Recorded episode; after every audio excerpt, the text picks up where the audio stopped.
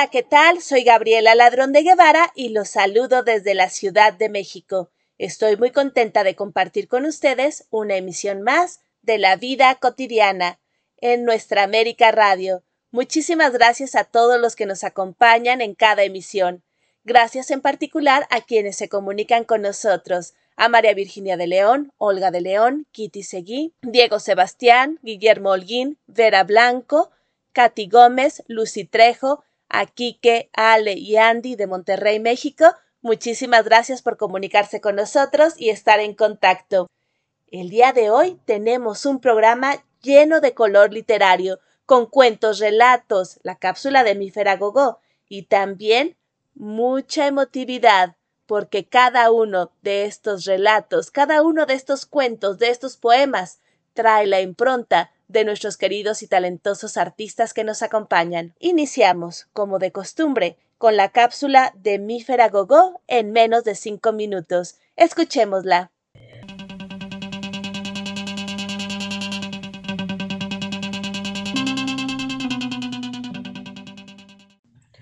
Hola, hola, bienvenidos a su cápsula en menos de cinco minutos. El día de hoy les leeré un texto titulado Lección. Y dice más o menos así. Desde niño había mostrado una viveza poco usual para su edad, hecho que reflejaba su gran inteligencia. Pronto, en la escuela, no solamente sobresalió en la clase, sino que asombró a los maestros la profundidad de aquellos razonamientos que siempre rebasaban la simple respuesta esperada.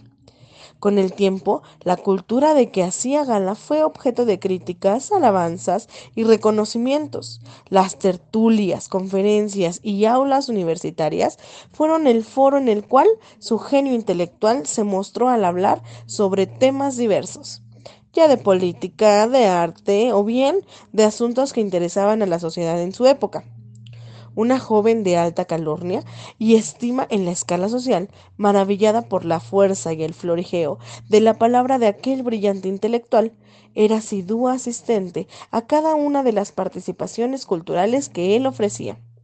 Siempre atenta a todo aquello que se relacionara con el admirado profesional, pensaba para sí, ante su carencia de atributos físicos, le abundan la inteligencia, la cultura y esa palabra encendida que convence a cualquiera que lo escucha.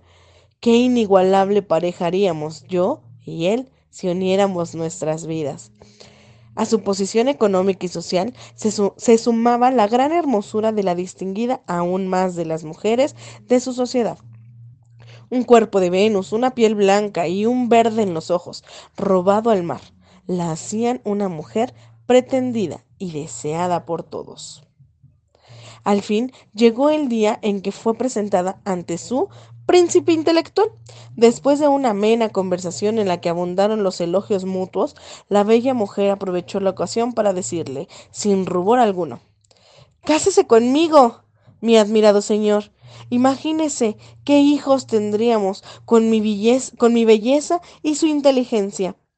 El hombre, observándola detenidamente de arriba abajo, con la serenidad en aquel rostro moreno, como la tierra que lo vio nacer, esto dijo Señora mía, mucho agradezco la distinción inmerecida de que soy objeto, pero ocurre que la naturaleza es muy caprichosa y pudiera ser que nuestros hijos heredaran mi fialdad y su inteligencia.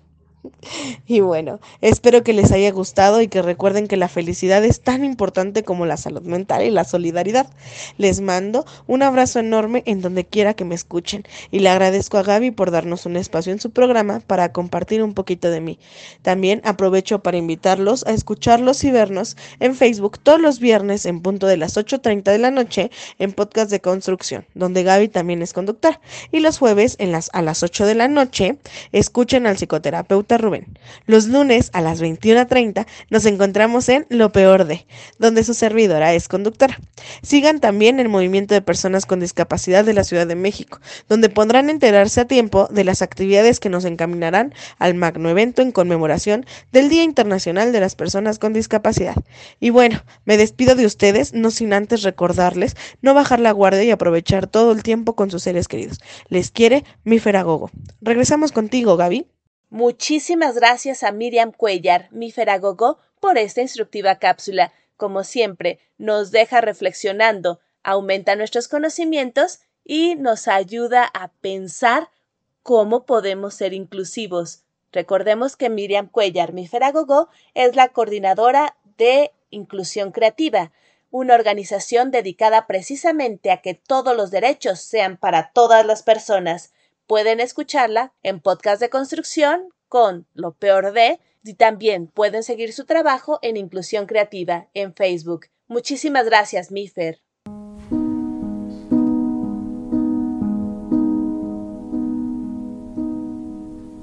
Continuamos con La vida cotidiana de Radio Nuestra América, a cargo de Gabriela Ladrón de Guevara.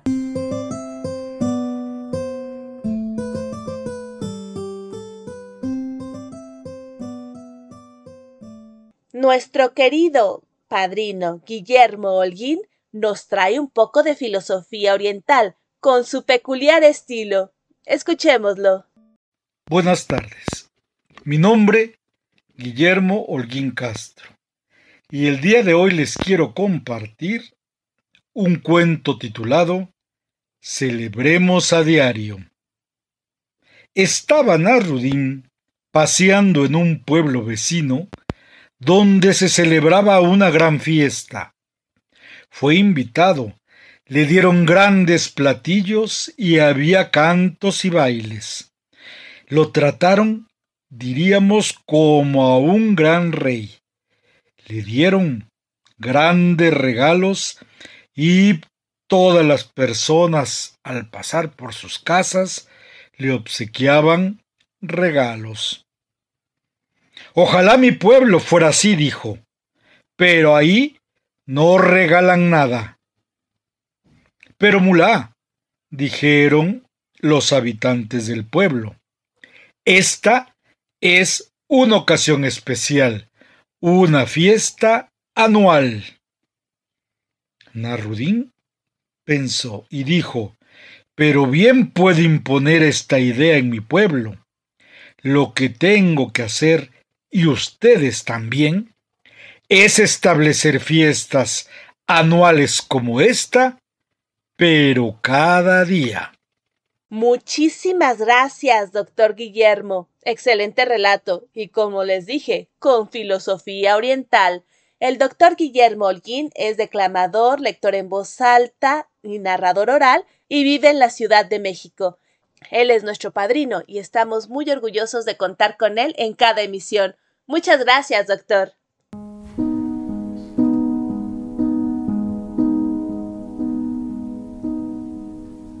Continuamos con La vida cotidiana de Radio Nuestra América, a cargo de Gabriela Ladrón de Guevara.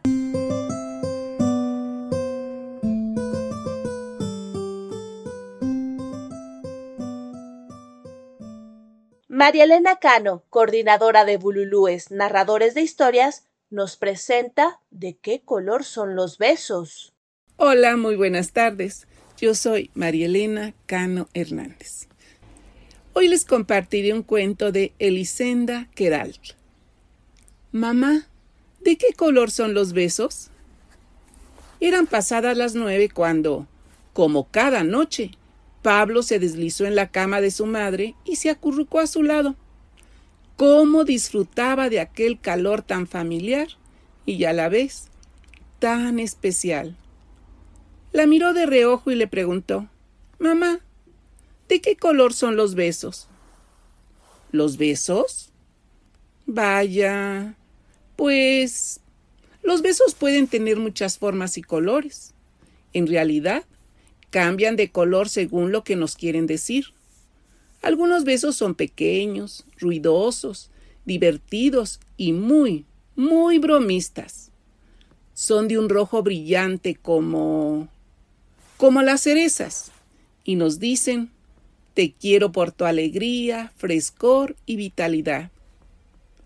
Ah, como las cerezas que nos ponemos en las orejas como si fueran pendientes, dijo Pablo, eso es. También hay momentos, hijo mío, en lo que los besos son jugosos y están llenos de vitaminas de color naranja. Son los que nos aprietan fuerte y dicen, Buenos días, es hora de levantarse. Ya los conozco, le interrumpió Pablo. Son los que me das cuando me dices, te voy a comer a besos. ¿Verdad, mamá? Los mismos. ¿Y de color amarillo, mamá? ¿Existen besos de color amarillo? Pues claro, los días en que los besos son cálidos e intensos. Su color amarillo brilla como el sol. Es cuando nos dicen cuánto les gusta nuestro cariño y compañía. Ah, sí, y nos regalan abrazos y caricias. Eso me gusta mucho, mamá, dijo Pablo. Mamá, ¿y los que hacen cosquillas en la oreja, en las mejillas y en el cuello? ¿Esos de qué color son? Pues esos... esos son los que se mueven al ritmo de la música y son de color verde luminoso, como los campos y los bosques cuando sopla el viento. A los besitos verdes les encanta la vida y les gusta ver respirar y crecer a los seres queridos. La madre, viendo que a Pablo se le cerraban los ojos, bajó la voz y continuó. A veces, en cambio, los besos son largos y tranquilos, de un azul suave y esponjoso, como el cielo. Son los que nos explican que su amor es profundo, sin límites, un amor tan grande que mires donde mires, parece que nunca se acaba. ¿Y pueden llegar hasta la luna? preguntó Pablo. Seguro que sí, le contestó la madre. Y sabes, muchas veces los besos son de un color lila oscuro y misterioso. Son los besos que nos consuelan cuando estamos tristes o confundidos, o no sabemos qué hacer o a dónde ir, y nos dicen No te preocupes, yo estaré siempre a tu lado. Pablo, haciendo un esfuerzo por no cerrar los ojos, exclamó Mamá, los besos son de los colores del arco iris. La madre lo miró, sonrió y le besó en la frente. Con un hilo de voz, Pablo volvió a preguntar ¿Y este, mamá? ¿De qué color era este beso? La madre le susurró a la oreja. Este era un beso de buenas noches, blanco como la nieve, y te quería expresar cómo me gusta el silencio, la paz y la tranquilidad que siento a tu lado. ¿Y sabes cómo nació el color blanco, Pablo? De un beso que se dieron todos los colores del arco iris. Muchas gracias. Muchísimas gracias, María Elena. Hermoso y en tu voz aún más. María Elena Cano es la coordinadora del grupo Bululúes, Narradores de Historias, que tiene su sede aquí en la Ciudad de México, en la colonia Santa María la Ribera.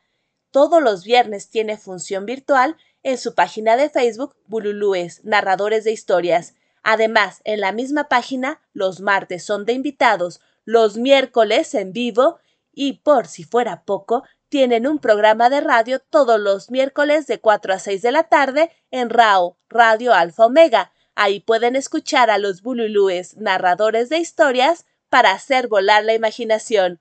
Muchísimas gracias, María Elena, por colaborar con nosotros.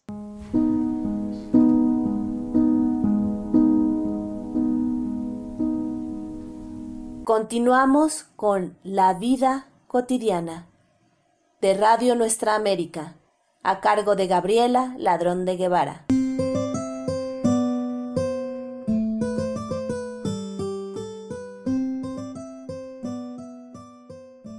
Estela Godínez, de la Ciudad de México, nos trae un hermoso relato. Escuchémosla. Flor, hermosa india, de ojos negros, amaba a un joven indio llamado Ágil. Este pertenecía a una tribu enemiga y por tanto solo podían verse escondidas. Al atardecer, cuando el sol en el horizonte ardía como una inmensa ascua, los novios se reunían en un bosquecillo junto a un arroyo juguetón que ponía un reflejo plateado en la penumbra verde. Los dos jóvenes podían verse solo unos minutos, pues de lo contrario hubieran despertado las sospechas en la tribu de Flor.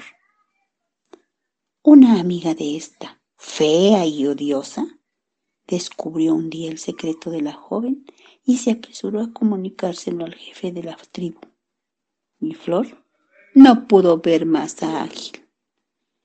La luna, que conocía la pena del indio enamorado, le dijo una noche, ayer vi a Flor que lloraba amargamente, pues la quieren casar con un indio de su tribu.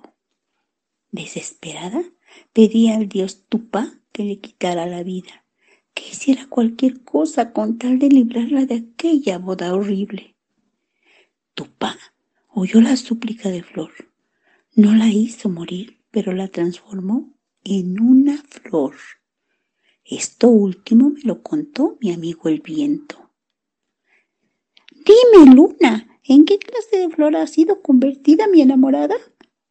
Ay, amigo, eso no lo sé, ni lo sabe tampoco el viento. Tupá, Tupá, gimió Ágil. Yo sé que en los pétalos de flor reconocer el sabor de sus besos. Yo sé que la he de encontrar. Ayúdame a encontrarla, tú que todo lo puedes. Y el cuerpo de Ágil, ante el asombro de la luna, fue disminuyendo hasta quedar convertido en un pequeño y delicado pájaro multicolor que salió volando apresuradamente. Era un colibrí. Desde entonces, el novio triste, en esa bella metamorfosis, pasó sus días besando ávida y rápidamente los labios de las flores, buscando una, solo una. Pero, según dicen los indios más viejos de la tribu, todavía no la ha encontrado. La flor y el colibrí de José Repollés. Estela Godínez Guerra, promotora de lectura, narradora y tallerista de la Ciudad de México. Muchísimas gracias, Estelita, como siempre, con gran emoción y con mucha belleza. Estelita es narradora oral, declamadora, lectora en voz alta, promotora de la lectura, tallerista y gestora cultural en la Ciudad de México.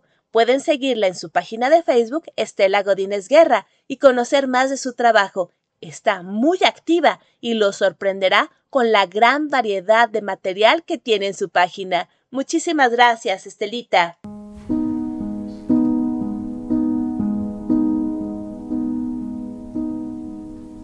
Continuamos con La vida cotidiana de Radio Nuestra América, a cargo de Gabriela Ladrón de Guevara.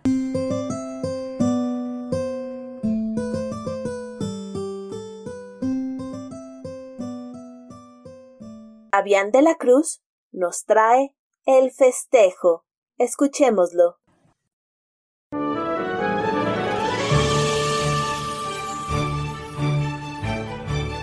El festejo. Autor anónimo.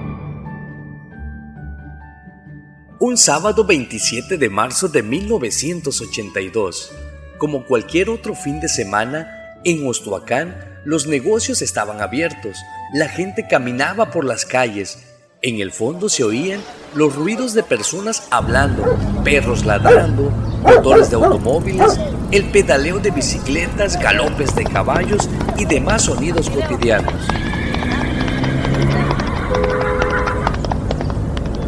Toda la gente se conocía, sabía quién era vecino de tal o cual persona. Al ser una comunidad pequeña es fácil identificar a las personas. En una esquina del centro del pueblo había un grupo de personas hablando mientras hacían sus compras para hacer la comida del día. Un señor tenía las manos metidas en el costal de maíz. Podría parecer que solo quería asegurarse que estuviera en buen estado, pero la verdad era un placer culposo para él, porque le hacía sentir como un niño travieso de nuevo.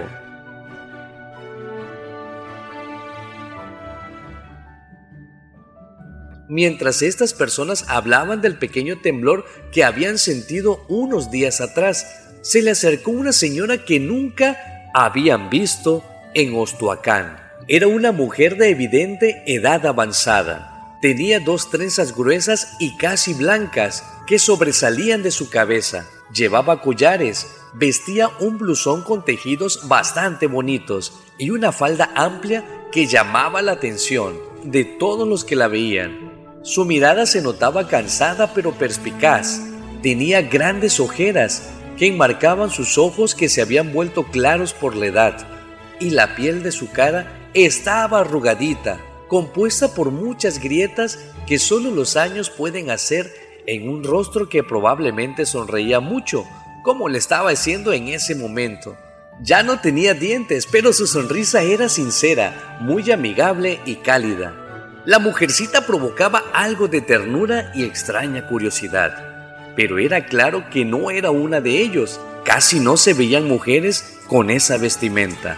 La sonriente mujer les dijo con voz de calma y dulce. Estoy buscando cosas para la fiesta de mi hijo. Mañana es su cumpleaños. Una señora le señaló las tiendas que estaban frente a la esquina. Mire, aquí compramos nosotros, pero allá enfrente y al lado están otras tiendas por si le hace falta algo. La viejita asintió con la cabeza. Muchas gracias, qué amables son. Y aprovecho para invitarlos mañana al festejo de mi hijito.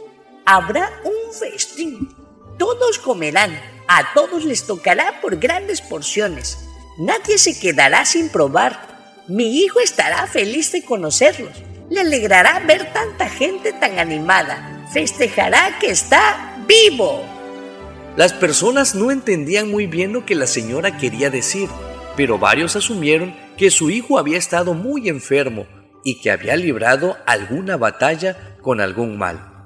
Lo mejor era sonreírle y decir que aceptaban la invitación, aunque no supieran más detalles del evento.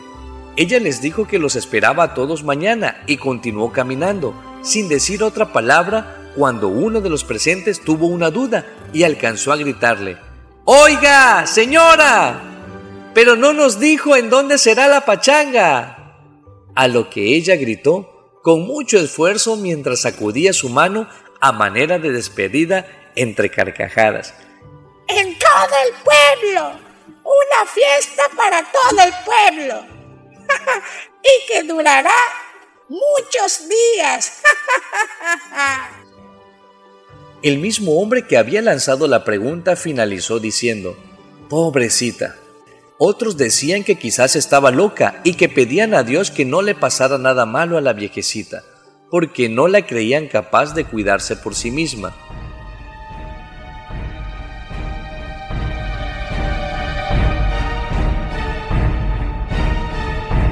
Al día siguiente, el 28 de marzo, alrededor de las 11 de la noche con 32 minutos, la Tierra comenzó a moverse en Ostoacán.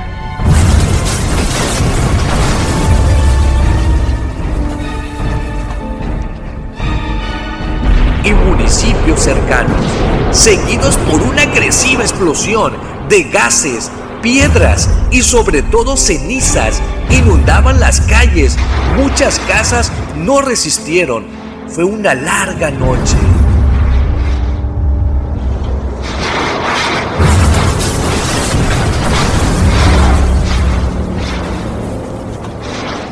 Cuando amaneció, no se veía la luz del sol por las nubes de ceniza que cubrían gran parte del territorio el chichonal se estaba presentando con todo su esplendor.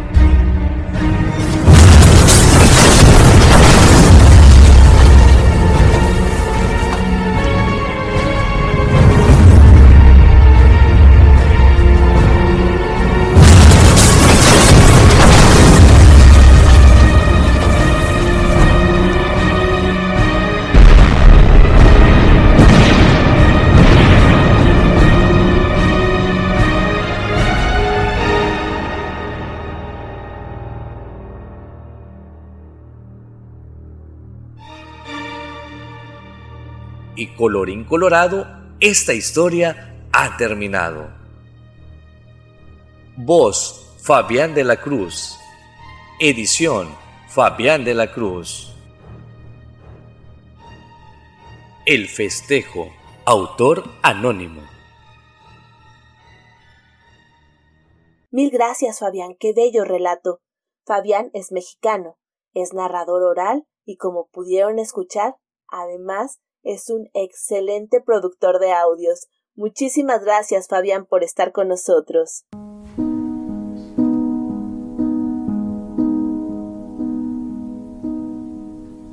Continuamos con La vida cotidiana de Radio Nuestra América, a cargo de Gabriela Ladrón de Guevara.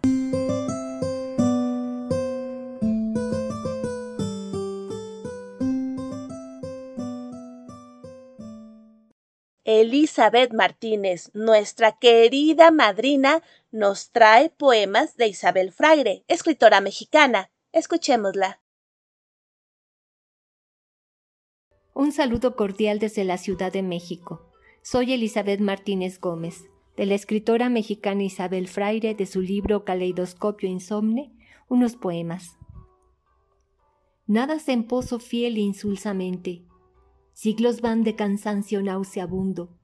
Margaritas ya van soñando tu refugio, rocas y setas, toque vespertino. Siglos de ausencia viejos van colgando, heno de amor imbécil sollozante, al árbol verde y aéreo de tus ansias. Dime la ley marchita de tu pelo para marcar con ella mi desvelo y panderos colgar de mi ventana. Hablas en flautas mágicas livianas, redes tiendes de amor arteramente y en soliloquios frágiles tempranas ansias quiebras antiguas nuevamente. Dime por fin tu cruel labirinteo, y si en tu cuello anida aquel espejo, dime el secreto viejo de mi muerte, quiebra por fin mi vida en tu deseo. Como una letanía dentro de mis huesos, tu nombre se repite sin sentido, debajo de los días, debajo del deseo, como oruga que labra un castillo infinito, inhabitable, inevitable y muerto. La sirena aúlla como lobo en la noche, y los gatos se pierden en las bocacalles. ¿Quién puede dormir con un edificio inclinado sobre su cabeza y el espectro de mil soledades tocándole a la puerta? La serpiente tiene un ojo marino, en los ojos de los caballos caben los montes, en los ojos de los hombres cabe el mundo. Pero en los ojos de las calaveras hay un hueco imposible de llenar.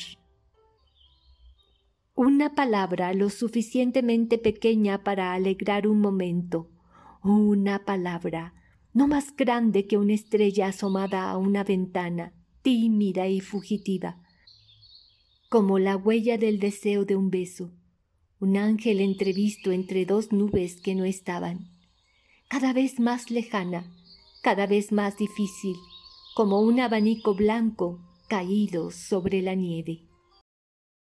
Muchísimas gracias, Eli. Bellísimos poemas y, y, con tu voz son una delicia. Elizabeth Martínez es narradora oral, declamadora, lectora en voz alta y promotora cultural de la Ciudad de México.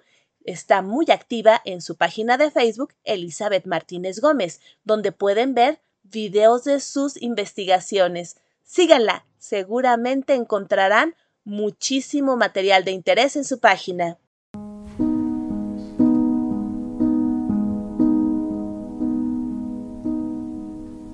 Continuamos con La vida cotidiana de Radio Nuestra América, a cargo de Gabriela Ladrón de Guevara.